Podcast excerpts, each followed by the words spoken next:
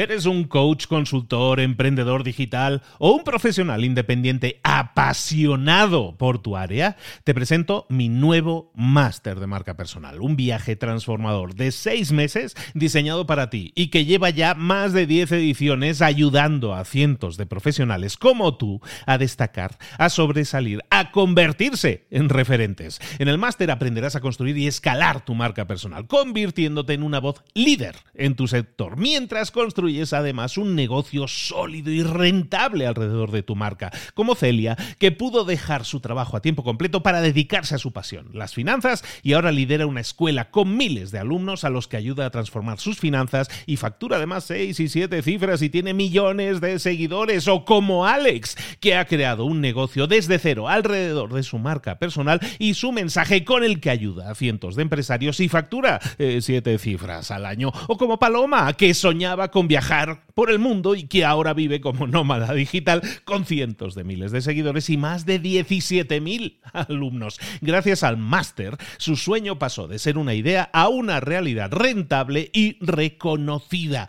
Este es el momento de que tú también dejes tu huella, de influir y de vivir por fin de tu pasión. Visita librosparaemprendedores.net barra marca y descubre muchas más historias de éxito de gente que confió en nuestro método. En junio comenzamos además la nueva generación y añadimos más novedades, más servicios y más soporte que nunca.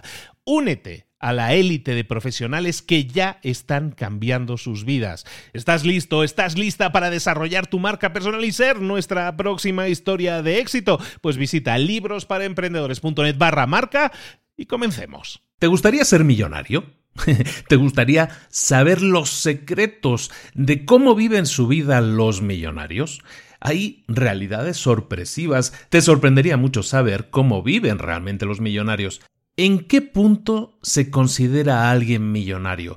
¿Qué deberías hacer tú para ser millonario? Todas esas respuestas y muchas, muchísimas más las vamos a ver en el resumen de hoy de un libro publicado en el año 1996 llamado El millonario de al lado.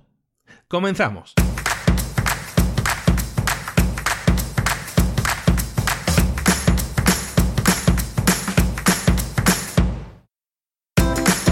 Bienvenidos al podcast Libros para Emprendedores.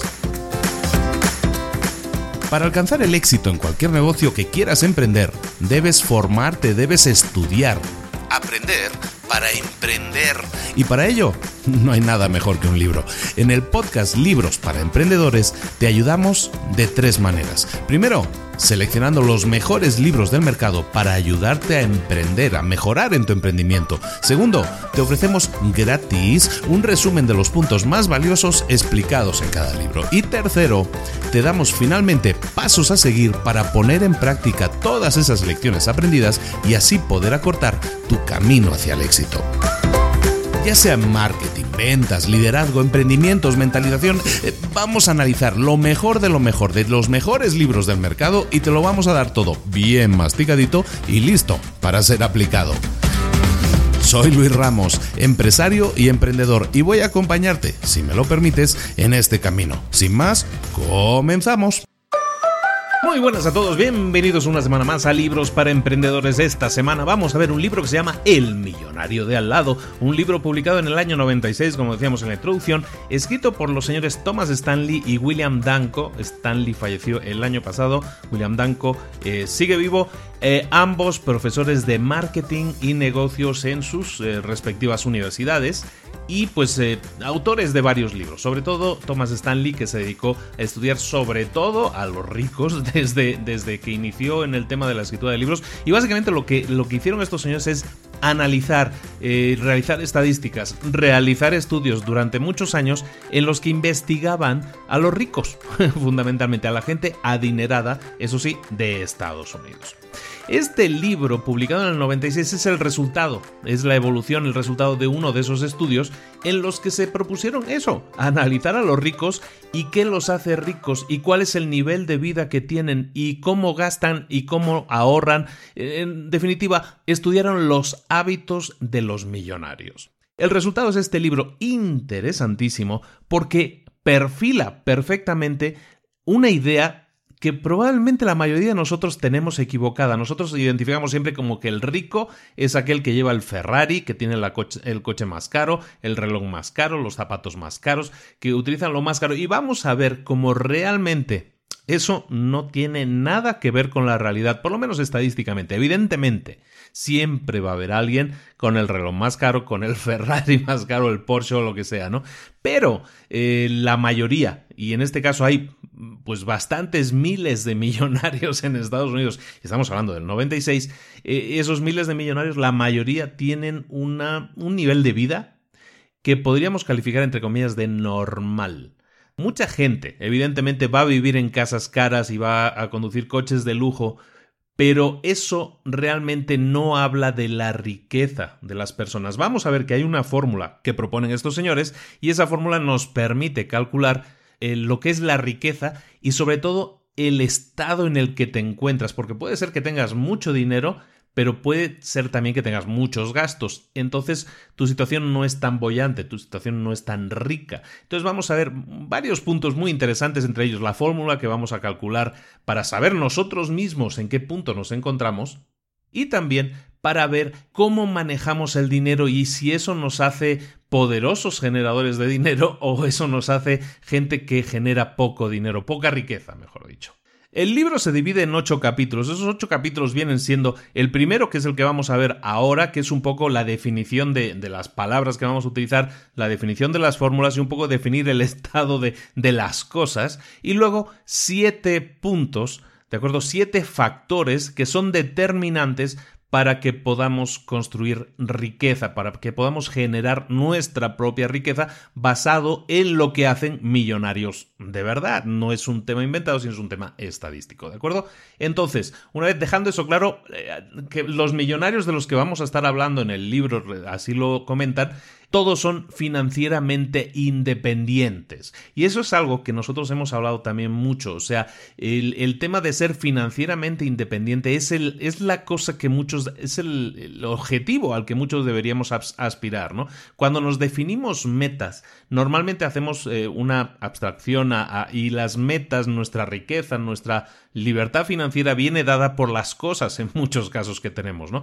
Tenemos muchas veces que cambiar esa óptica o, enriquecerla, mejor dicho, no hay que por qué cambiarla, hay que enriquecerla para que definamos que una situación económica, financiera buena sería aquella, o idealmente sería aquella que nos permitiera mantener el estilo de vida que queremos mantener, pero que lo podamos hacer durante años y años sin tener que trabajar.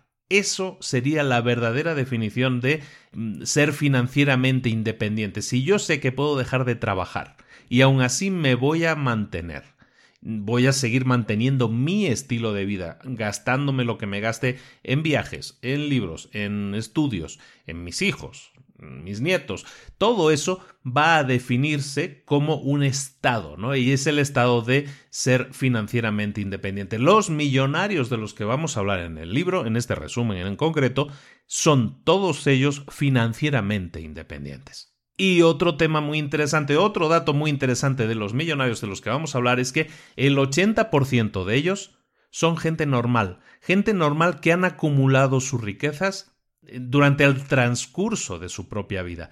Eh, con esto quiero decir que no han heredado el dinero, más del 80%, lo cual indica muy mucho y vamos a ver, tiene mucho que ver eso con cosas que vamos a ver dentro del libro de los que son hijos de ricos y que heredan dinero, cómo, cómo son sus comportamientos o cómo han sido educados. En este libro vamos a tocar muchos temas que tienen que ver con la educación de los hijos, la educación financiera de los hijos, adelantando un libro que vamos a ver comentado ya en privado en algún grupo de Facebook, lo he comentado, me han pedido, yo comenté, ¿no? Hay un libro que se llama Smart Money, Smart Kids, es... Eh, Dinero inteligente, niños inteligentes, que habla sobre la educación financiera que debemos dar a nuestros hijos. Es un libro que me encanta.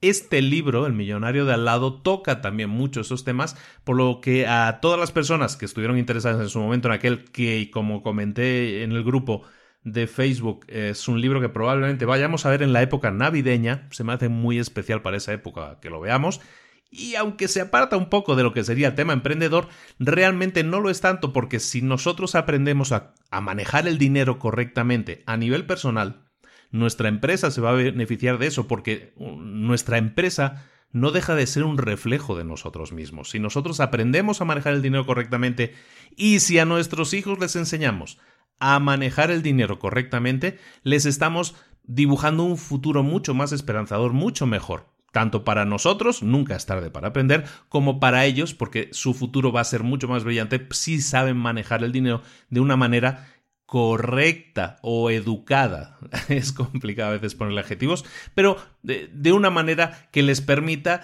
eh, lo que decíamos ahora, ¿no? Ser en el futuro financieramente independientes, es decir, que puedan tener un estilo de vida que ellos deseen y que lo puedan mantener si se van de vacaciones un mes, que no se hunda todo a su alrededor si se van de vacaciones un año sabático, por ejemplo. Vamos a dibujar, por tanto, el retrato de un millonario, un retrato de un millonario de Estados Unidos de los años 90, pero que no cambia demasiado si has ido leyendo artículos de esta gente o si te, preocupa investigar un poco la continuación de lo que ha hecho esta gente, este retrato no cambia. Vamos a hablar de el retrato de un millonario, que es un, un, típico millonario en Estados Unidos. Pues es una persona, es un hombre de 57 años, casado, con tres hijos, uno de cada cinco ya está retirado. Con 57 años ya está retirado. Dos tercios de ellos están trabajando como autoempleados, es decir, tienen su propia empresa. Este dato, y es aquí uno de los datos en los que me quiero detener, es muy interesante y nos toca profundamente a todos los que estamos aquí escuchando esto ahora mismo, y es que decíamos, dos tercios de ellos son autoempleados, tienen su propia empresa. Los números estadísticos a veces nos desvelan muchas verdades muy interesantes. Mira, la cantidad de gente que es empresaria, que está autoempleada en Estados Unidos, es menos del 20% de la población. Es decir, menos de uno de cada cinco personas son autoempleados, tienen empresa o negocio propio. Uno de cada cinco. Sin embargo, la mayoría, de, dos tercios del total de millonarios que hay en Estados Unidos son autoempleados o empresarios. Entonces, fíjate en la comparación, solo uno de cada cinco son autoempleados, pero dos tercios de los millonarios de ese país son todos autoempleados. ¿Qué nos dice eso? Evidentemente, algo que ya sabemos, la ruta más fácil para llegar a ser millonario pasa por ser autoempleado, pasa por tener tu propia empresa. Si eres empleado, si trabajas por cuenta ajena, es tremendamente más difícil, es decir, cuatro de cada cinco personas en Estados Unidos están en esa situación. Solo un tercio de los ricos vienen de esa situación, son empleados. Entonces, que eso que es algo que fundamentalmente ya sabemos, ¿no? Es algo que, que, viene ya inscrito en las personas que queremos ser emprendedores, es que una de las causas también es que buscamos esa libertad financiera. Y esto simplemente es una aseveración mediante datos concretos de que efectivamente, si creas tu propia empresa, tu camino hacia la libertad económica es yo no digo, yo no diría más fácil, pero realmente las herramientas que estás utilizando para llegar a tener esa libertad financiera es más fácil que te lleven a conseguirla. Seguimos con el perfil del millonario típico de Estados Unidos. El 97% tienen casa propia, vaya sorpresa. Pero eh, lo más importante, viven en casas que tienen un precio medio de 320 mil dólares de los años 90. No ha habido una gran variación de precios en Estados Unidos, por, lo tanto son casas muy caras, 320 mil dólares. Ninguno de ellos se ha sentido nunca en desventaja por no haber recibido nunca una herencia. ¿Por qué? Porque el 80% de ellos, como comentábamos, son ricos o son tienen riquezas y son riquezas conseguidas en primera generación, es decir, la han conseguido ellos mismos, ellos han generado su riqueza durante su propio durante su propia vida, no ha habido ningún tipo de herencia. Y todos ellos viven por debajo de los medios de los que disponen.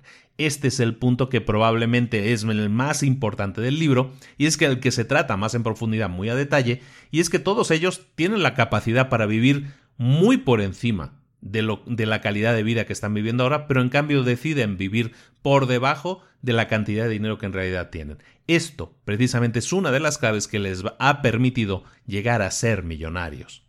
La mayoría de sus esposas, la mayoría de sus mujeres son excelentes y meticulosas planificadoras y, y llevan presupuestos muy, muy cerrados. Y ahorran. Es gente que ahorra mucho. Fíjate en lo siguiente, todos ellos tienen suficiente riqueza acumulada como para vivir sin trabajar durante 10 o más años. Importantísimo, lo comentábamos al principio. Normalmente multiplican la riqueza de la gente que les rodea por unas 6 a 7 veces más de la gente que los rodea. Es decir, la gente en el, en el vecindario, en el barrio el que viven, tienen unos ingresos medios, ¿no? Ellos ingresan o tienen en propiedad de 6 a 7 veces más que las personas que les rodean. Eso también te dice el tipo de perfil de persona, dónde están viviendo. Viven, como decíamos, por debajo de sus medios. Un otro punto muy interesante es que solo uno de cada cinco no tienen estudios universitarios. La mayoría de ellos tienen estudios superiores, eh, másters, maestrías, eh, doctorados incluso, es decir, todos tienen educación superior. Otro punto muy interesante es que todos ellos, la mayoría de ellos son inversores, se dedican a invertir, tienen espíritu inversionista, invierten más o menos cerca del 20% de su ingreso realizable, es decir, del ingreso, del ingreso libre del que disponen ya una vez hayan quitado impuestos. La mayoría de ellos, por lo menos, invierte el 15%, es decir, de un 15 a un 20% de inversión de todo el ingreso que les llega, lo reinvierten cada año. En el libro se va a considerar a un millonario a todo aquel que tenga un net worth, que le llaman en inglés, que podríamos llamar un valor neto que supera el millón, el millón de dólares en este caso, ¿no? Porque estamos hablando de Estados Unidos. Teniendo en cuenta ese dato, teniendo en cuenta esa definición, es decir, que tengan un valor neto de un millón o más, hay, que no está nada mal, 3.5 millones de hogares en Estados Unidos que se consideran millonarios. El 95% de los millonarios de Estados Unidos tienen un valor neto de entre, de entre 1 a 10 millones de dólares. El 95% de los millonarios. Prácticamente todo lo que vamos a ver en el libro está relacionado con este rango, con millonarios que tienen entre 1 a 10 millones de dólares de valor neto. Vamos a ver qué es el valor neto exactamente Prometo que no va a ser nada matemático el resto del resumen, pero sí es necesario que tengamos un poco la definición y también nos va a servir un poco para eh, saber nosotros en qué punto estamos. El valor neto, como te decía, es que tenga un valor neto de un millón los millonarios, los que vamos a hablar de millonarios aquí en el libro. Eso del valor neto, ¿qué es? Básicamente es eh, que tú Imagínate que tú vendieras todo lo que tienes. Casa, coche, moto, eh, muebles, libros, todo lo que tú tienes. Si todo eso lo vendieras, eso te daría una cantidad de dinero. A esa cantidad de dinero le tienes que restar lo que debes. Si tienes créditos del coche, si tienes hipotecas, si tienes cualquier tipo de crédito que, de dinero que te han prestado y tendrías que devolver para liquidar una deuda, lo que harías sería sumar todas esas deudas. Y lo que haces entonces para tener el valor neto de lo que tú eres, de lo que tú tienes, tendrías que entonces sumar por un lado, como decíamos, todo lo que tienes, y, que sería eh, traducirlo a dinero, evidentemente. Entonces, no sé, si tú tienes casa, coche, no sé qué, todo eso sumado son, mm, ¿cuánto? 200 mil dólares. Bueno, pues esos 200 mil dólares son parte del activo. Pero ¿qué es lo que debes? Pues debes, a lo mejor, pues hipoteca y, y crédito del coche, por ejemplo. Y esos son, no sé, 80 mil dólares. Entonces, si tú tenías, por un lado, en activos 200.000, mm, pero debes 80.000, entonces haces la resta. Y eso que te queda, el dinero que te queda, ese, dinero, ese número virtual que te queda, son, en este caso, el ejemplo, son 120 mil dólares, ese es tu valor neto. Entonces, volviendo a repetir la definición de los, de los ricos, de los millonarios, todos aquellos cuyo valor neto sea de un millón o más, se consideran millonarios, ¿de acuerdo? Es decir, no, no es que vayan a tener un millón de dólares en el banco, en la cuenta allí sin tocar, ¿no? O en su, en su caja fuerte. No, es que el valor neto de todo lo que poseen, quitando ya las deudas, es de un millón de dólares o más. Ahora, para calcular correctamente si tú eres una persona adinerada o no, no miramos exclusivamente lo que tienes, sino también tus hábitos, la forma o el estado en el que te encuentras y en el que te deberías encontrar. Hay mucha gente que a lo mejor gana mucho dinero, tiene mucho dinero, gana y gana un gran sueldo o tiene mucho dinero acumulado, Pero hay mucha gente de esa que también vive un nivel de vida que está por encima de sus necesidades. Hay gente que por su perfil de trabajo dice, pues es que yo no puedo tener, mi coche tiene que ser un, Mercedes siempre, por lo menos, entonces se gasta en Mercedes, se gasta en coches, se gasta en fiestas, se gasta en sus cumpleaños, se gasta en viajes, se gasta en muchas cosas, y entonces aunque tiene un gran ingreso, también puede llegar a deber mucho dinero, porque todo el dinero que entra sale. Y entonces, pues para mantener su Mercedes no lo tiene como en propiedad, sino que lo tiene en leasing o lo tiene comprado con crédito. Lo mismo con la casa, que la puede tener una casa súper grande y que vale mucho, pero que también está muy hipotecada. Entonces hay que tener cuidado con lo que consideramos ricos o con lo que a veces la gente apantalla o, o presenta esa pantalla de que es una persona muy adinerada. Hay mucha gente que no tiene esa cantidad de ingresos y que hace ver que sí los tiene. Y eso lo hace ver mediante el uso de objetos caros, ¿no? Coches, casas, eh, objetos, eh, joyería y todo eso, ¿no? Es importante que hagamos esa distinción, porque mucha gente que quema el dinero, digámoslo así de esa manera, no podríamos considerarla eh, millonaria, bueno, sí millonaria en el sentido que a lo mejor sí tienen ese, ese, ese dinero, pero que su modo de vida seguramente no les permitiera eh, si dejaran de trabajar, si dejaran de tener ingresos, no les permitiera mantener ese estilo de vida durante unos 10, 12 años, que es una característica que, repito, debemos tener siempre en la cabeza a la hora de buscar ser cuidadosos con el dinero o qué cuidado debemos tener con el dinero.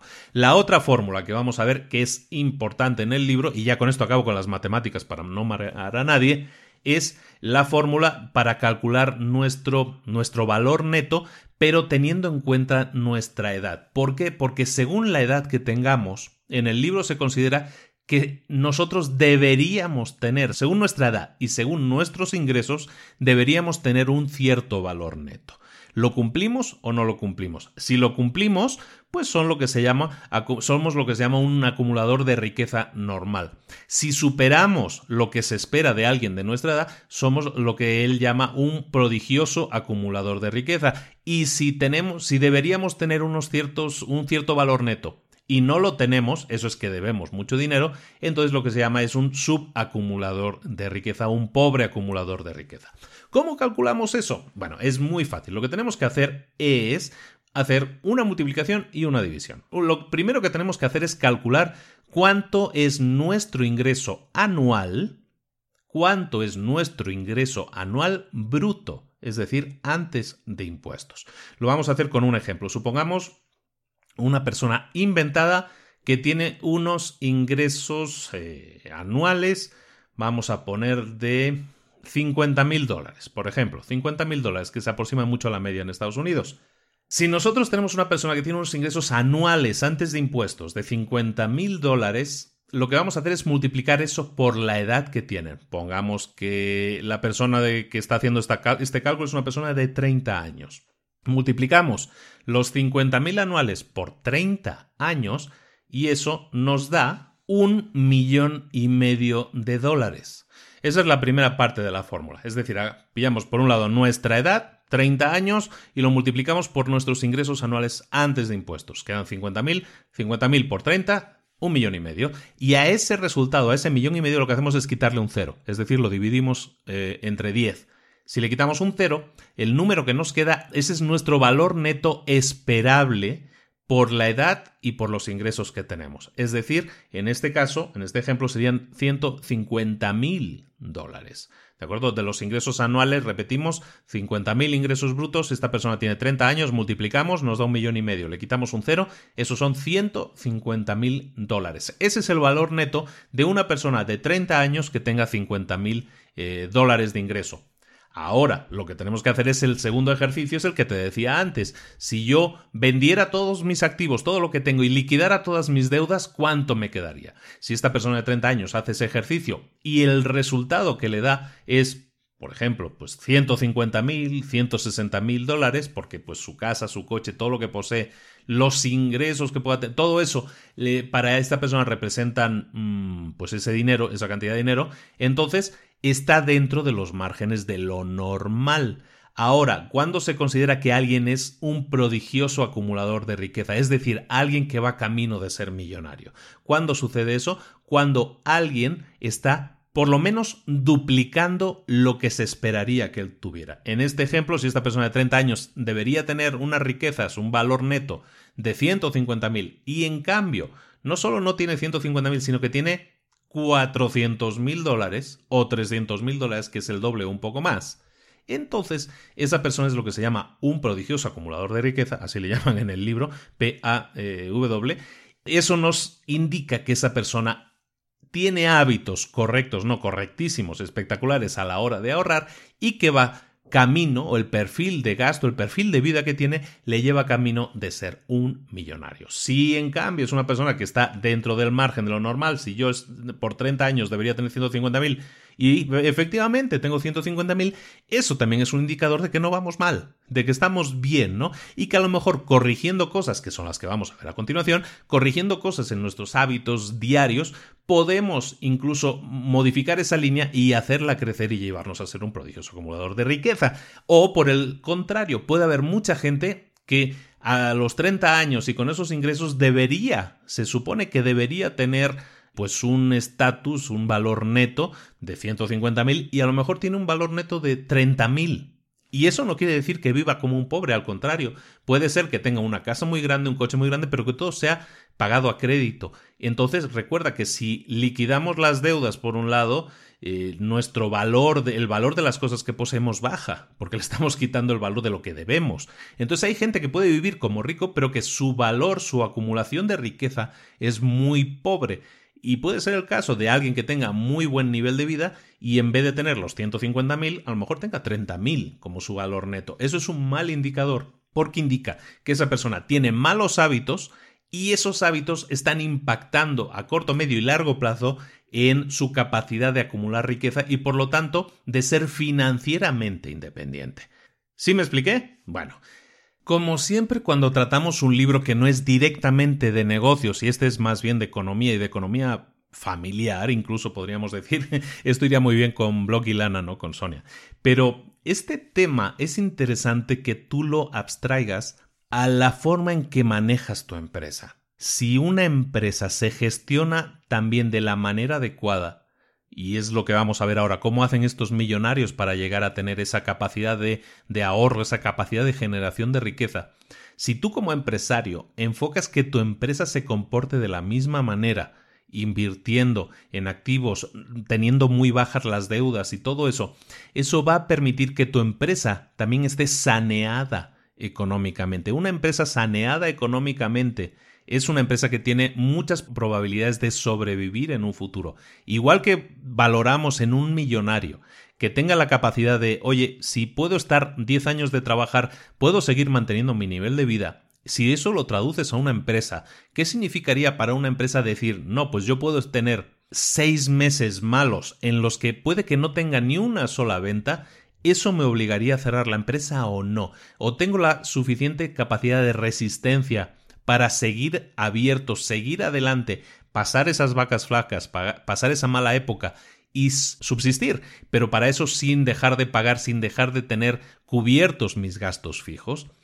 Evidentemente en este libro vamos a hablar de millonarios y de personas físicas, ¿no? Pero abstrae eso también a la forma en que se maneja una empresa. La forma ideal de manejar una empresa también económicamente debería ser esa Mucha gente erróneamente entiende que una empresa, la única manera de crearse es mediante creación de deuda. Y eso no es así.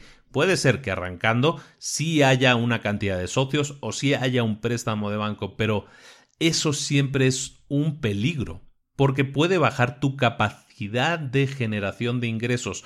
Todos los ingresos de tu empresa están eh, orientados a pagar esa deuda primero. Entonces es complicada la situación. Por eso siempre yo digo, que está bien, está bien que, haya eh, empresas o aceleradoras o, diferentes estadios en los que uno puede ir y, y recibe dinero.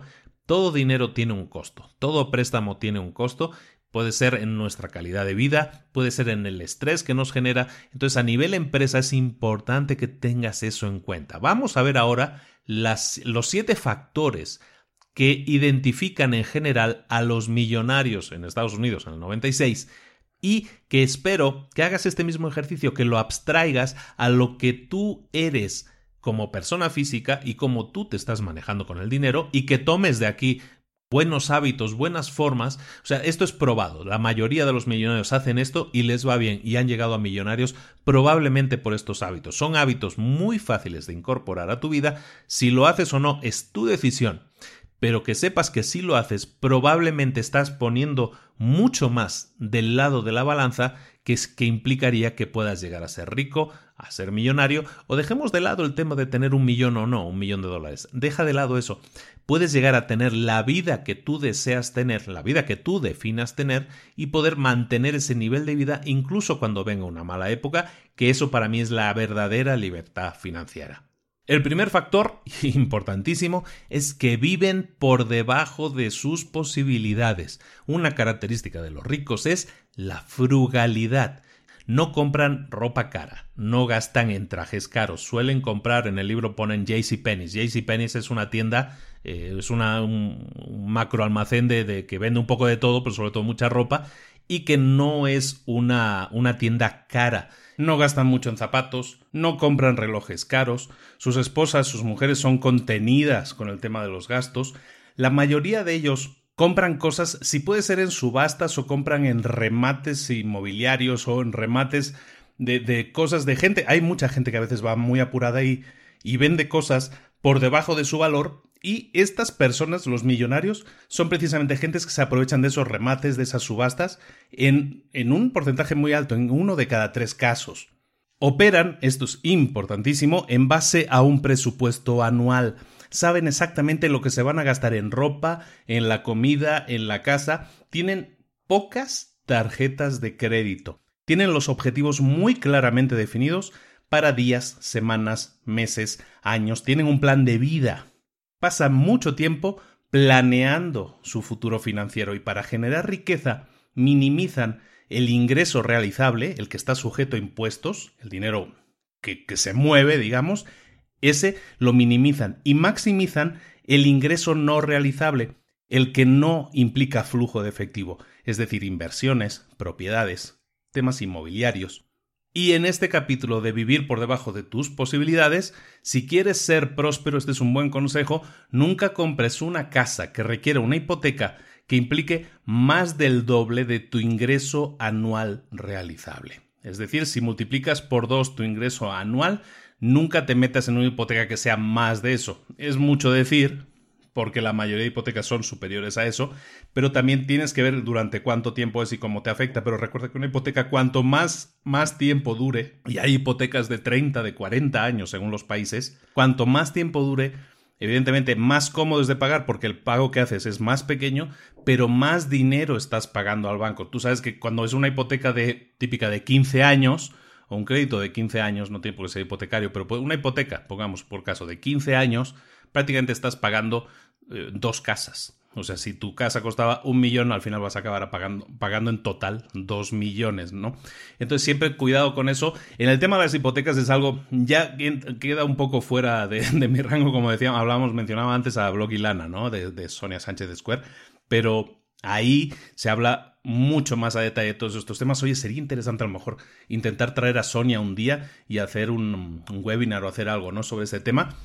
Pero el tema de las hipotecas a donde voy es que siempre que puedas liquidar eh, la mayor cantidad de deuda eh, durante los dos primeros años, es decir, si tu pago mensual es de, me invento, de mil dólares al mes, pues eh, si tú, ese es tu pago mensual, si durante los dos primeros años de vida del crédito, del préstamo, tú intentas pagar, evidentemente el mínimo, que son esos diez mil, pero intentas abonar, si puedes el doble, eh, prácticamente vas a reducir muchísimo la cantidad de dinero que estás pagando en total. Solo si haces los pagos durante los dos primeros años de vida. Luego ya no impacta tanto, pero durante los dos primeros años de vida es que lo que tú pagas cuando pagas una hipoteca durante los primeros años de vida, de hecho prácticamente hasta la mitad de la vida del crédito, son intereses, no estás pagando la propiedad de la casa, siempre pagas los intereses primero y la propiedad después.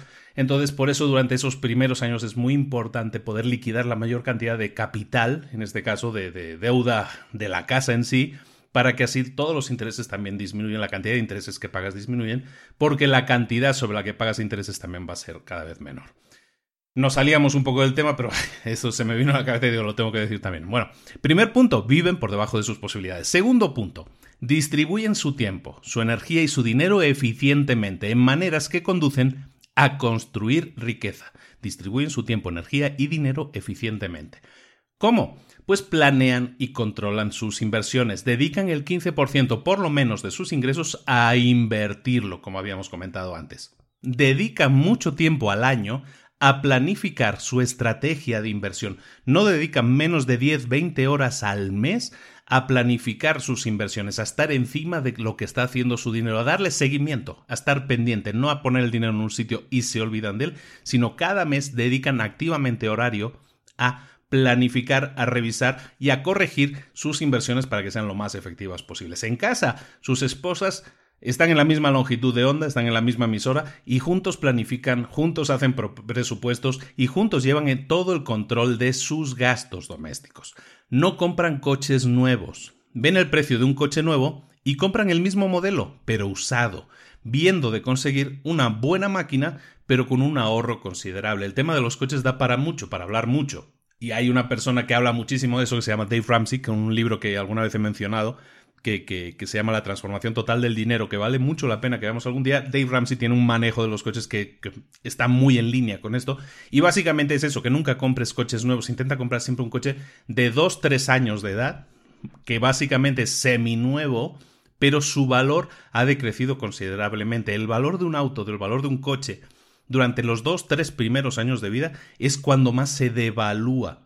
Después, cuando tienen cuatro, cinco, seis años, sí van bajando de precio, pero menos, muy poco menos. Entonces, si tú puedes encontrar a alguien que venda su coche de dos, tres años, un buen modelo, el que tú quieres, y aparte esa persona a lo mejor está apurada y entonces te da un descuento incluso sobre ese coche, tú estás consiguiendo un muy buen coche que a lo mejor lo puedes utilizar durante un año y lo puedes revender y a lo mejor incluso lo vendes más o menos al mismo precio que te costó, porque pues ese precio el valor del auto se ha reducido porque tiene un año más de vida, pero si tú lo compraste con un descuento, una cosa va a ir por la otra y básicamente no vas a gastar dinero en coches, o sea, vas a tener siempre un coche nuevo cada año si quieres y la inversión en mantener esa inversión activa es mínimo, ¿no? Entonces es importante el tema de que no compran coches nuevos. los coches es la peor inversión que hay por lo mismo, ¿no? Porque en el momento que compras un coche, en el momento que lo sacas de, la sucursal de la agencia, ese coche se ha devaluado un 20%, ¿no? Entonces, ese es un tema que tienes que tener muy en cuenta porque es, es tirar dinero. Básicamente comprar coches nuevos es tirar dinero. Seguimos, educan a sus hijos en el mismo sentido, a llevar el control de sus inversiones, a llevar el control de sus gastos, de sus ingresos. Una persona que tiene ingresos prodigiosos, lo que hablábamos al principio, tendrá con más seguridad también hijos con generación de ingresos prodigiosos, que vivirán con independencia, sin esperar vivir del dinero de sus padres. El tema de la educación, como digo, lo vamos a tratar más en profundidad en otros libros, pero es importante eso, ¿no? En el libro se menciona mucho el típico ejemplo de la persona que trabajó durísimo toda su vida, que a lo mejor no tenía estudios, pero llegó a tener un negocio que le generó riqueza y ha vivido muy bien la parte final de su vida. Esas personas normalmente educan a sus hijos en lo contrario.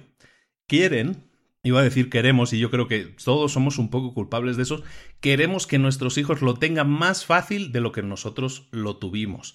Pero con, esa, con ese pensamiento, lo que estamos evitando es que nuestros hijos aprendan lo que a nosotros nos ha hecho exitosos. Si a nosotros nos ha hecho exitosos el trabajo duro, la constancia, el trabajar un poco cada día en alcanzar nuestras metas, pretendemos que nuestros hijos no tengan esa experiencia. Pretendemos que nuestros hijos ahora sí tengan educación superior y luego un máster y luego un doctorado y que no entren hasta el mercado laboral hasta que tengan 30 años, ¿no? Y de esa manera no hayan tenido experiencia laboral alguna.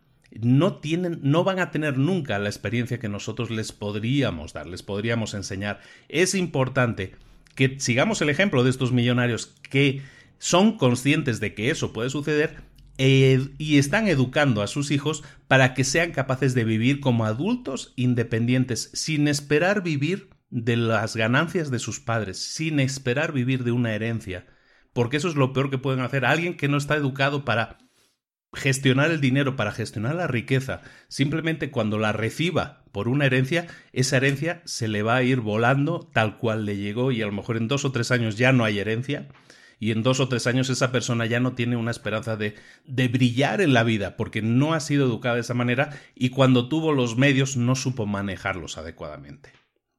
Lo comentábamos antes también, el 95% de los millonarios poseen acciones en bolsa en fondos de inversión y se dejan aconsejar por asesores financieros que contratan. No contratan asesores financieros que les han llamado o que han visto un anuncio en la televisión y venga con nosotros, nosotros le garantizamos tal o cual cosa. No, se basan siempre en recomendaciones de su contable, en recomendaciones de familiares de confianza y siempre contratan a gente, a asesores financieros en este caso, que tengan éxito, que tengan un, recorrido de éxito probado con gente a, a la que ellos conocen. El tercer punto, hablamos aquí de distribuir el tiempo y la energía y el dinero eficientemente. El tercer punto es, creen que la independencia financiera es más importante que mostrar un estatus social alto. La independencia financiera es más importante que demostrar un estatus social alto. Por eso compran vehículos usados, casi nunca compran coches nuevos, no compran coches lujosos, sino coches más modestos, dedican tiempo a encontrar un buen precio a las cosas, hacen competir incluso a los vendedores entre ellos para ver quién ofrece el precio más bajo, negocian, regatean, compran siempre en oferta, pueden comprar un coche rebajado y luego venderlo en un año o dos por prácticamente el mismo precio, como comentábamos. Eso es lo que ellos están buscando, todas esas pequeñas herramientas, esos pequeños consejitos que pueden incluso hacernos pensar que ay, es que estas personas parece mentira con la cantidad de dinero que tienen y que todavía estén ahí batallando un dólar para arriba para abajo, un centavito para arriba para abajo, un céntimo para arriba para abajo. Precisamente esas pequeñas ganancias, esa óptica de decir voy a intentar eh, eso a lo mejor con un centavo o con un dólar puede tener un sentido, puede tener un sentido esa crítica, pero esa es la mentalidad que hace que cuando compren un coche busquen siempre la mejor oferta, cuando compren una casa busquen la mejor oferta, que estudien el mercado, esa forma de comprar que no es llegar con la cartera con la tarjeta y venga, échamelo todo a la tarjeta, me compro este el modelo más caro.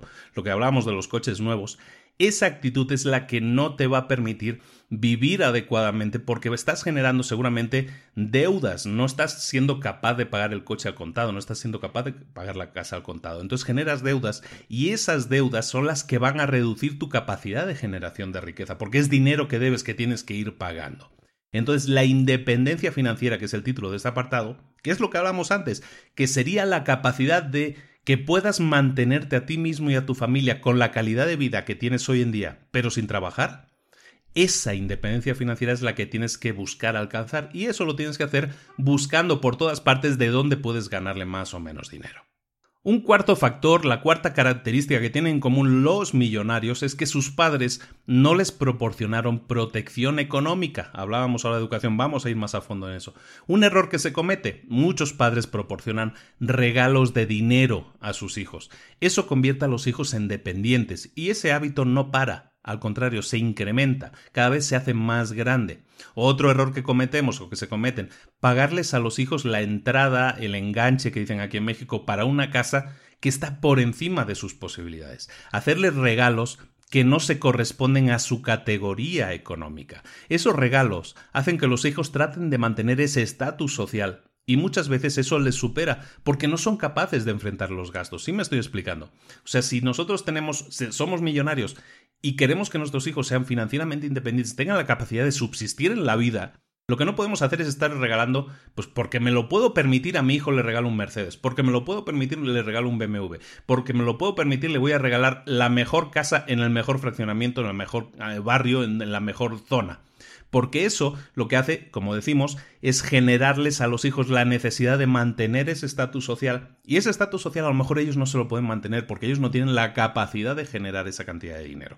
Es importante que, les enseñemos a vivir con los medios de los que disponen. Otro error que comentemos, pagarles la educación en colegios privados de elevada categoría a los nietos. Ese tipo de regalos afecta a la psicología del que lo recibe. Dar esos regalos es el principal factor que explicaría la falta de productividad de los hijos adultos de gente rica, que es algo que se menciona muy a detalle en el libro y que es real. O sea, los hijos adultos de gente rica, de millonarios, normalmente son muy poco productivos porque están acostumbrados a estar sentados y que se lo den todo. Eso hace que esa persona, a lo mejor sí, durante su vida va a poder subsistir con las riquezas de sus padres, pero inevitablemente, ineludiblemente, ese dinero va a bajar, porque ellos no son capaces de manejar el dinero porque no han sido educados para hacerlo. Dar ese tipo de regalos genera más consumo en los que lo reciben, no genera ahorro, no genera la educación de ahorro o de inversión, genera más consumo. Y los que reciben esos regalos generalmente no distinguen completamente entre lo que es su riqueza, su propia riqueza, su propio, su propio ingreso y la riqueza o el ingreso de sus padres generosos. Los que reciben esos regalos son siempre más dependientes de líneas de crédito de créditos hipotecarios, de tarjetas de crédito, siempre son más dependientes de todo eso que los que no han recibido ese tipo de regalos. En general, todos los que reciben esos regalos van a invertir siempre mucho menos dinero que los que no lo reciben. Cuanto más dinero reciba un hijo adulto, menos dinero acumulará, mientras que los que no lo reciban sí acumularán más dinero. Por lo tanto, hay que enseñar a los hijos, en resumen sería, a pescar, si a un hijo no es bueno en temas económicos, no hay que sobreprotegerlo y darle todo hecho. Hay que dedicarle tiempo a fortalecer su conocimiento en las áreas en las que no es fuerte, pero es necesario que lo sea. Si protegemos, si sobreprotegemos, mejor dicho, a nuestros hijos, estaremos debilitando aún más al que ya es débil y lo convertiremos en una persona dependiente de por vida. El quinto punto, el quinto factor que tienen en común los millonarios es que sus hijos adultos son autosuficientes económicamente. Hay que pensar en qué se les va a dejar en herencia. Si acostumbras a tus hijos a darles dinero, a que dependan de ti, por mucho dinero que les dejes en herencia, se lo gastarán todo, tarde o temprano, porque no saben generar riqueza, solo se les ha enseñado a gastarla. Por lo tanto, ¿qué deberías hacer o qué, qué deberías pensar? Deberías hacer que una tercera persona, ajena a la familia, alguien que no sea de la familia, pero que sea de tu confianza, ejecute la herencia como un fideicomiso. De esa manera vas a evitar roces familiares y esa persona se puede encargar de liberar parte de la herencia cuando los herederos cumplan pues a lo mejor con una forma de vida independiente, o acaben una carrera, o se casen, o tengan un hijo, o sean estables o generen ingresos propios. En este capítulo del libro, los autores hablan de 10 reglas para padres ricos y para hijos productivos. Nunca, primera regla, nunca se les dice a los hijos que sus padres son ricos. Se les puede acostumbrar inconscientemente a llevar un estatus de vida de alto consumo, de alto gasto. También con ese ejemplo se les enseña a no presumir de dinero. La segunda regla, sin importar lo rico que se sea, hay que enseñar a los hijos disciplina y frugalidad. Y tiene que hacerse predicando con el ejemplo. Tenemos que enseñar las reglas que tú mismo debes estar siguiendo. Un buen consejo para un hijo, los buenos consejos para un hijo serían eh, por ejemplo, sé fuerte, la vida es dura. Nunca digas pobre, pobre de mí o sientas pena por ti. Dile, no abuses de tus pertenencias, durarán más. Cierra la puerta de la casa, no malgastes el dinero de tus padres dejando salir el calor. Vuelve a colocar siempre las cosas en su sitio. Tira de la cadena. Di sí a aquellos que lo necesiten antes de que te lo pidan. Eso es educación pues es educación, ya no es financiera, iba a decir educación financiera, es educación en principio, o sea, es a respetar el valor de las cosas. ¿De acuerdo? La tercera regla que ponen en el libro es que tus hijos no se den cuenta de que eres rico hasta después de haberse establecido como adultos maduros, disciplinados y con una profesión. Puedes establecer un fondo para ellos, para cuando cumplan 40 años. No les regales dinero, que no sean consumistas. Si quieren algo, que consigan una, una, buena parte del costo ellos mismos. Y esto me, trae a la memoria, hablamos antes de Dave Ramsey, lo mencionaba. Hay un tema ahí muy interesante con Dave Ramsey, que está en el libro ¿eh? del Smart Money, del Smart Money y Smart Kids. Este, ese tema es el tema del coche, el primer coche ¿no? que van a tener nuestros hijos. ¿no? Y es como eh, el gran problema, ¿no? El gran conflicto de, ay, ¿qué coche le voy a comprar? ¿Qué gastadera, qué dineral me voy a gastar? Dave Ramsey tiene una estrategia que a mí me encanta y que me anoté hace muchos años digo, bueno, cuando mis hijos lleguen a esa edad, eh, voy a hacer lo mismo. Y se basa en lo siguiente, cuando tus hijos, por ejemplo en Estados Unidos, que es con 16 años, que es de donde él viene, pero pues en, en otros países, pongamos con 18 años, ¿no? Como media, que es cuando puedes empezar a conducir tú solo, como adulto. Pues la idea de Ramsey es la siguiente, decirle a los hijos que les vas a comprar el coche, les, les vas a apoyar con su coche, pero de acuerdo a lo que ellos trabajen para conseguirlo. Esto es, si por ejemplo yo tengo una hija que cuando tenga 16 años ya puede, aquí en México puede conducir un coche, y ella me dice, papá, quiero un coche. Yo digo, bueno, trabaja para ello. ¿Cuánto puedes ganar en este próximo año? Con 15 años a lo mejor dices, sabes que el próximo año ya vas a poder tener coche. ¿Cuánto vas a trabajar para conseguirlo? ¿Cuánto dinero vas a ganar? Y lo que vas a hacer es igualarle la cantidad que ella ponga. Si ella consigue ahorrar, si ella consigue trabajando, ganar, no, no, vale que vaya a pedirle a los abuelos el dinero, ¿eh? O sea, lo que vale, lo que vale es que trabaje por ese dinero y dices, pues bueno, pues en este año de trabajo, ahora tienes 16 años, vamos a comprar un coche. Tú has conseguido ganar, no sé, 5 mil dólares, yo te pongo otros 5 mil dólares. Yo te igualo. Si tú ganaste 10 mil dólares, yo te pongo otros 10 mil dólares. Y con ese dinero, con los 20 mil o 10 mil resultantes, ella se puede, o ella o él, en mi caso hablo de mi hija, pues mi hija cuando llegue a esa edad, pues va a poder comprarse un coche de acuerdo a lo que ella haya, haya ganado y yo le voy a ayudar para que no tenga un coche demasiado viejito, pues yo le voy a ayudar, pero yo no se lo voy a pagar, sino que yo le voy a igualar. Si ella quiere tener el mejor coche posible, va a tener que trabajar como mínimo el 50% del valor de ese coche. ¿Me explico? Entonces ese es un tema muy interesante, el tema del manejo, los consejos que hay así para los, para los hijos, pero, pero es importante que les ayudemos a generar sus propios ingresos, no no los estamos esclavizando, no los estamos apretando de más, les estamos enseñando a ser adultos responsables que pueden generar su propio dinero.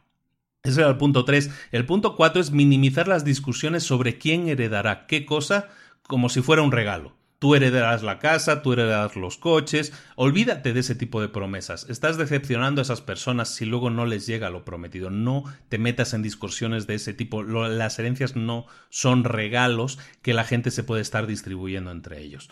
Nunca, quinto punto, nunca des dinero o regalos significativos a tus hijos adultos como parte de una negociación estratégica. Este es bien importante.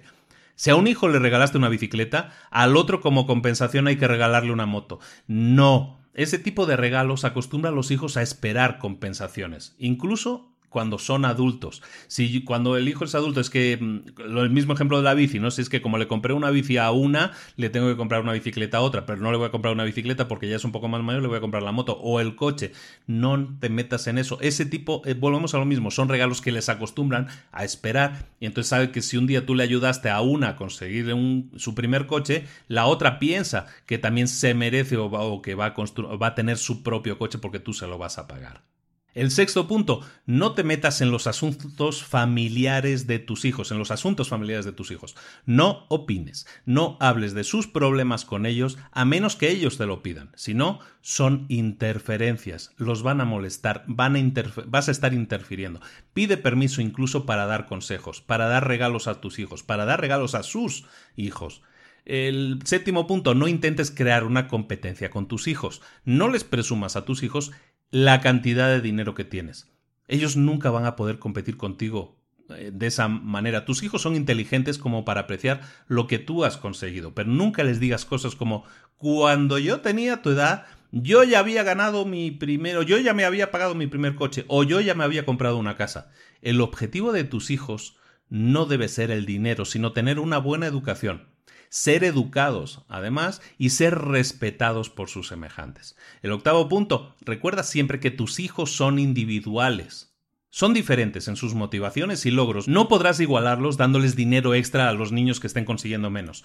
Eso va a conseguir que sean dependientes. Esos a los que les estés dando el dinero van a ser dependientes de ti. Y los que no lo reciban se van a resentir, se van a molestar porque ellos no han recibido tu apoyo. El noveno punto enfatiza los logros de tus hijos, no importa lo pequeños que sean tus símbolos o sus símbolos del éxito. Enséñales a conseguir, no a consumir que no les impresione lo que la gente posee, sino lo que la gente consigue. Qué bonito, ¿no? Que no les impresione lo que la gente posee, sino lo que la gente consigue. El décimo punto es diles a tus hijos que hay muchas cosas más valiosas que el dinero. La buena salud, el vivir muchos años, la longevidad, la felicidad, una familia que te quiera, ser autosuficiente, tener buenos amigos, buena reputación, respeto, integridad, honestidad, un historial de logros. Esas son las cosas que son más valiosas que el dinero y que ellos tienen que empezar a valorar. El sexto hábito, el sexto factor que diferencia a los millonarios del resto es que son competentes en detectar oportunidades de mercado. A menudo aquellos que son proveedores de los ricos se convierten también en ricos. Una de las mejores maneras de hacer dinero es venderle productos o servicios a aquellos que ya tienen mucho dinero, es decir, venderle a los ricos. Ocupaciones que tienen potencial a largo plazo con esto, abogados especializados en temas inmobiliarios, dentistas, médicos, intermediarios en venta de antigüedades, venta de sellos, de monedas, instituciones educativas, ser contable, ser contador, especialistas de la construcción, remodelación de casas, agentes inmobiliarios, de temas de sistemas de alarma, de seguridad, agentes de viajes, todos esos están dando servicios a gente que tiene mucho dinero. Y en el libro detectan que todos aquellos que sirven, que dan servicio a gentes que tienen mucho dinero, tienen más probabilidades, curioso, de acabar ricos. No tan curioso, de hecho. Pero bueno, y el séptimo punto, el último punto, ya estamos acabando, es que escogen la ocupación adecuada. La gente autoempleada es cuatro veces más probable que sea millonaria que los que trabajan para otros, lo comentábamos al principio. No existe un tipo de negocio que garantice que te vayas a hacer millonario. Es la personalidad del dueño del negocio lo más importante para predecir su nivel de riqueza, más que el tipo de empresa. Este te lo comentaba antes de alguna manera, ¿no? Tu personalidad, tu forma de manejar el dinero, si es de alguna manera respetuosa con la idea de que tienes que hacer crecer tu patrimonio neto, si eres respetuoso con esa idea y lo trasladas a tu empresa, tu empresa va a ser mucho más exitosa. Tiene muchas más probabilidades porque económicamente se va a manejar también de la misma forma. ¿De acuerdo? Es, es, tu personalidad la que se transmite a un negocio. El negocio no tiene vida propia, sino que vive de los valores que tú le insuflas, que tú le das. Los ricos no suelen recomendar a sus hijos que hereden sus negocios. Le recomendarán que sean autoempleados, pero en profesiones como arquitectos, abogados, ingenieros, contables, lo que estábamos comentando. Y los ricos normalmente no poseen empresas glamurosas, sino empresas aburridas, empresas de recambios, de casas prefabricadas, materiales de construcción, tiendas de electrónica, son dentistas, a lo mejor tienen boleras o boliches, hacen cajas, no existe una receta mágica, no existe, es que todos los dentistas son millonarios, no, pero toda la, la, o sea, al final, la forma en que enfocas tu forma de trabajar, tu forma de vivir, se transforma también, se transfiere también a tu empresa y la forma en que tu empresa se, se comporta económicamente. Es importante. Me encanta este libro, el libro vale mucho la pena que lo leas, existe versión en español y es muy interesante porque hay algo que dice la gente que sabe mucho de esto, la gente que se dedica a dar consejos, los grandes coaching, eh, los grandes coaches como Tony Robbins y todos estos, todos te dicen algo, hay algo que es eh, que, que funciona en común en todos ellos, una frase que se repite siempre. Esa frase es que imites, Tony Robbins lo llama modelar, que modeles lo que están haciendo otras personas exitosas. Si tú quieres tener éxito, modela o imita lo que ya están haciendo otras personas que han llegado a donde tú quieres llegar. Si lo haces de esa manera, vas a tener más posibilidades de tener éxito. ¿Por qué? Pues es muy simple, porque ellos te están enseñando el camino que ellos han recorrido. Si ellos tuvieron que hacer X cosa para llegar a donde están, hazlo tú también. Es mucho más fácil hacer eso, imitar, modelar, hacer lo que otros han hecho, es decir, pisar el mismo camino que otros han pisado, que no intentar abrir tu propio camino a base de prueba y error. Y eso es algo que yo personalmente me ha costado muchos años de trabajo, muchos años perdidos, incluso podríamos decir, en el sentido de que no he llegado a donde estaba hasta, hasta mucho después, pero pero es que es así, es así. A veces uno se emperra en seguir su propio camino, en no imitar, y ahora soy muy consciente de eso y, y siempre me dedico a analizar, a estudiar. Una forma, una forma de hacerlo es mediante los libros, mediante lo que estamos haciendo. Eso tiene mucho que ver con el trasfondo de, de por qué empiezo este podcast al principio. Pero algo que te puedo recomendar es que leas también muchas biografías de gente exitosa. Ese es el mejor libro que puedes leer porque ahí vas a ver el camino que han recorrido para llegar a donde están, las decisiones que tomaron, las difíciles y las fáciles que tomaron, casi todas son difíciles, las que llevan a, las metas o donde quieres llegar, normalmente son decisiones que a lo mejor son un poco complicadas, duras, difíciles de hacer.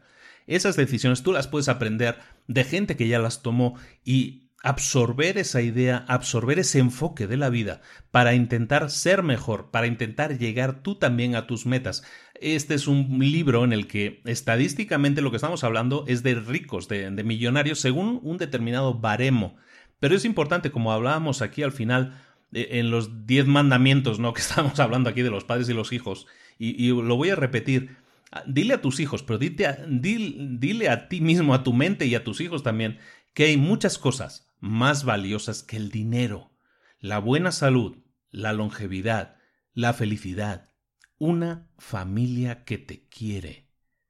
Ser autosuficiente, tener buenos amigos, buena reputación, respeto, integridad, honestidad y un historial de logros conseguidos, esa es la mejor herencia que le puedes dejar a tus hijos, la mejor educación que le puedes dejar a tus hijos y es la mejor forma en la que te puedes manejar en la vida. Esa es la opinión mía y es, espero que muchos la compartan. Yo creo que es una visión constructiva de la vida generosa con los demás y también de alguna manera siendo un ejemplo para los que para los que más quieres, ¿no? Y aprender lo que yo he aprendido y transmitírselo a mis hijos, ¿no? Y eso intento, ¿no? Incluso lo comentábamos un día en un, el grupo privado de retos, había puesto ahí una foto de mis hijas que con 5 y 3 años ya habían puesto su puesto de, de, para vender dulces, ¿no? Y estaban vendiendo dulces y ganaron ahí su dinerito y tal. Perfecto, me parece muy bien. Están aprendiendo el valor del dinero, ni siquiera saben contar todavía las monedas, no saben si es de 1, de 2 o de 5 pero sí saben definir ya los precios, sí saben que tienen que ser emprendedoras y que si ponen algo a la venta van a obtener una recompensa, ¿no? Saben un poco, a su nivel, cómo empieza a funcionar esto. Y no, no pretendo ponerme como ejemplo de nada en absoluto y, y espero que no, se, que no se entienda así. Pero es necesario que nuestros hijos tengan ese tipo de educación, que no se da en las escuelas. Repito, por eso existimos nosotros, ¿no? En el podcast de libros para emprendedores es para darte conocimientos que no se dan en las escuelas. Este libro trata muchos temas que tienen que ver con la educación de nuestros hijos, con el futuro, pero absórbelo también como educación tuya. Nosotros tenemos mucho que aprender. De todas estas personas exitosas, yo no estoy en su categoría todavía, pero quiero estarlo. Entonces aprendo de ellos día a día de la mejor manera de comportarme y mi consejo es que tú hagas lo mismo. Eso es todo. Eh, hoy fue un poquito más corto, ya nos estamos acostumbrando a los de hora y pico y este nos quedamos en la horita. Perfecto.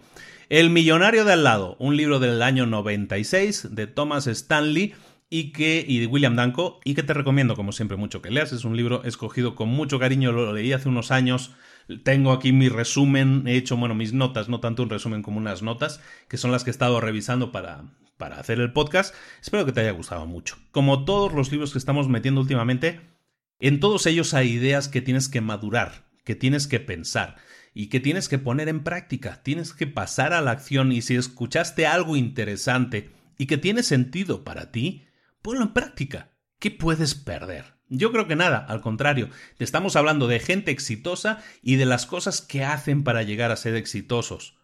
Haz lo mismo. Eh, se me hace el mejor consejo que te puedo dar. Y sin más, me despido. Luis Ramos, te mando un saludo muy grande. La próxima semana eh, nos vemos con otro libro para emprendedores. Un momento, quería dar las... Bueno, un saludo a Argentina, que me han dicho, te escuchamos mucho de Argentina. Lo sé, lo sé, de Argentina, de Chile, de Ecuador, de Colombia, de Paraguay. Un saludo a todos, que normalmente no lo hago, pero pues ahí están y me siguen y cada día más. Este mes ha sido el mejor mes, el mes de septiembre, que, recién terminó. Ha sido el mejor mes para el podcast en muchos aspectos, ¿no? Pero sobre todo en el que seguimos creciendo en volumen. Este septiembre, curiosamente, hubo una semana que yo no pude grabar. Entonces, el mes de septiembre hubo un capítulo menos de los que podía haber, haber habido pero sin embargo hemos crecido en casi 20.000 o 25.000 descargas más. Estamos prácticamente, cada capítulo lo escuchan de entre 15 y 18.000 personas, que es una locura para mí, vamos, o sea, yo aquí sentado y grabando esto y pensar que hay pues un estadio de baloncesto completo escuchándome, como que da un poco de vértigo pero que lo agradezco muchísimo, evidentemente. Lo, lo, hago, como siempre digo, para que la audiencia crezca y cada vez más personas se beneficien. Ahora es un, eh, es un estadio de baloncesto. Espero que lleguemos a llenar un maracaná entero de, de oyentes del programa. Ojalá y así sea. Y hemos llegado también a los 20.000 seguidores en la página de Facebook. Pasamos de 1.500 en la, en la página privada de Retos para Emprendedores. Todos son buenas noticias. Fue mi cumpleaños ayer, entonces estoy muy contento. Muchas gracias a todos por los mensajes. Un abrazo muy fuerte. Seguimos al pie del cañón creando cosas nuevas. Viene un fin de año fortísimo, con muchas novedades y todo orientado, sí va a haber cursos, sí va a haber charlas, pero también va a haber muchísimo más contenido gratuito vía correo electrónico. Vamos a empezar a grabar vídeos, vamos a grabar webinars gratuitos en los que, y desde aquí hago la, convocatoria, lo he hecho en el grupo privado, pero también lo hago aquí, ya aprovecho. Y si tú eres una persona que consideras que eres experta o que dominas mucho una materia, y una materia no tiene que ser una materia muy compleja, a lo mejor es un sistema, una táctica que tú utilizas, si crees que es algo que se lo podrías explicar a la gente del grupo y les beneficiaría, porque es algo que pueden aprovechar todos, contáctame, contáctame, envíame un correo electrónico, eh, contáctame en privado por la página de libros para emprendedores. Encuentra la manera de hacerlo. Hay muchas. Puedes enviar por mail a luis libros para emprendedores.net, un mensaje privado en la página de libros para emprendedores, como tú quieras. El caso es que quiero que me contactes porque te necesito. Quiero. Ahora a lo mejor la idea en la fase de pruebas vamos a hacerlo cada 15 días, pero en la página de Facebook vamos a publicar webinars que no dejan de ser seminarios, eh, pero en esta ocasión vía web, virtuales, en los que yo, acompañado de uno de vosotros, vamos a transmitir, o en este caso uno de vosotros va a transmitir un, conocimiento, algo en lo que él es bueno, algo que quiera compartir con los demás, una experiencia vital buena que ayude a los demás en su camino para el emprendimiento. Vamos a enriquecer mucho más esto. No solo vamos a acudir a los libros ahora, sino que vamos a acudir a nosotros mismos y vamos a compartir con los demás nuestras mejores prácticas, nuestras mejores experiencias, incluso también nuestras peores experiencias para que podamos aprender de eso.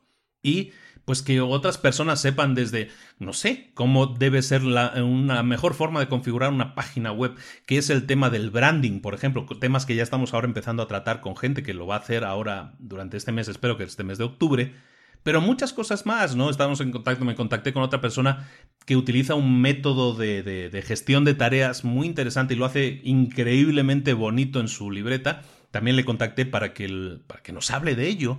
Entonces, te convoco a ti también.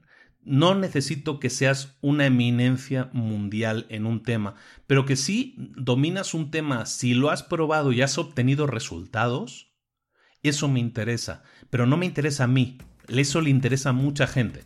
Como te decía, acabamos de superar las 20.000 personas. 20.000 personas. En... es increíble. 20.000 personas en la página de, Facebook de Libros para Emprendedores. Esa gente está esperando, sin saberlo, ¿eh? está esperando que alguien les explique cosas como las que tú les puedes explicar. Yo te propongo ofrecerte la audiencia, porque no es mía, ¿no? O sea, la audiencia es pública, ¿no? Te propongo ponerte, sentarte delante de 20.000 personas potenciales y que tú les expliques algo en lo que eres bueno. Si te interesa, por favor, contáctame. Vamos a hacer de esto algo periódico. Te digo, vamos a empezar con 15 días, pero mi idea es que sea todas las semanas.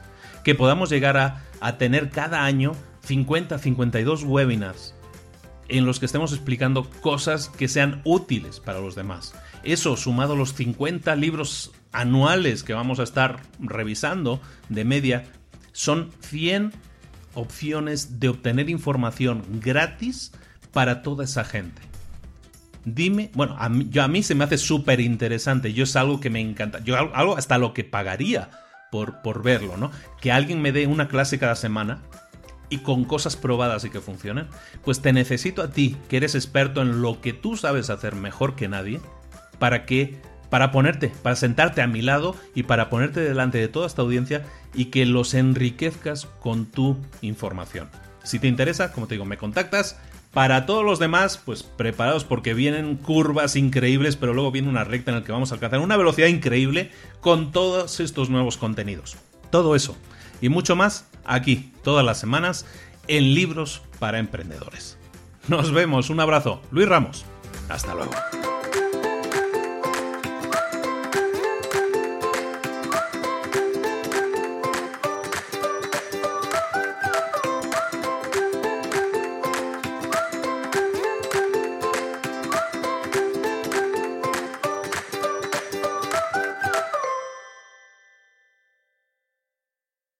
¿Eres un coach, consultor, emprendedor digital o un profesional independiente apasionado por tu área? Te presento mi nuevo máster de marca personal, un viaje transformador de seis meses diseñado para ti y que lleva ya más de 10 ediciones ayudando a cientos de profesionales como tú a destacar, a sobresalir, a convertirse en referentes. En el máster aprenderás a construir y escalar tu marca personal, convirtiéndote en una voz líder en tu sector, mientras construyes construyes además un negocio sólido y rentable alrededor de tu marca, como Celia, que pudo dejar su trabajo a tiempo completo para dedicarse a su pasión, las finanzas, y ahora lidera una escuela con miles de alumnos a los que ayuda a transformar sus finanzas y factura además seis y siete cifras y tiene millones de seguidores, o como Alex, que ha creado un negocio desde cero alrededor de su marca personal y su mensaje con el que ayuda a cientos de empresarios y factura eh, siete cifras al año, o como Paloma, que soñaba con viajar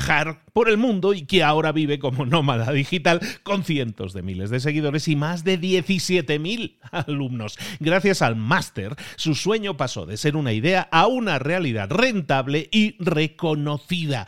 Este es el momento de que tú también dejes tu huella, de influir y de vivir por fin de tu pasión. Visita librosparaemprendedores.net barra marca y descubre muchas más historias de éxito de gente que confió en nuestro método. En junio comenzamos además la nueva generación y añadimos más novedades, más servicios y más soporte que nunca.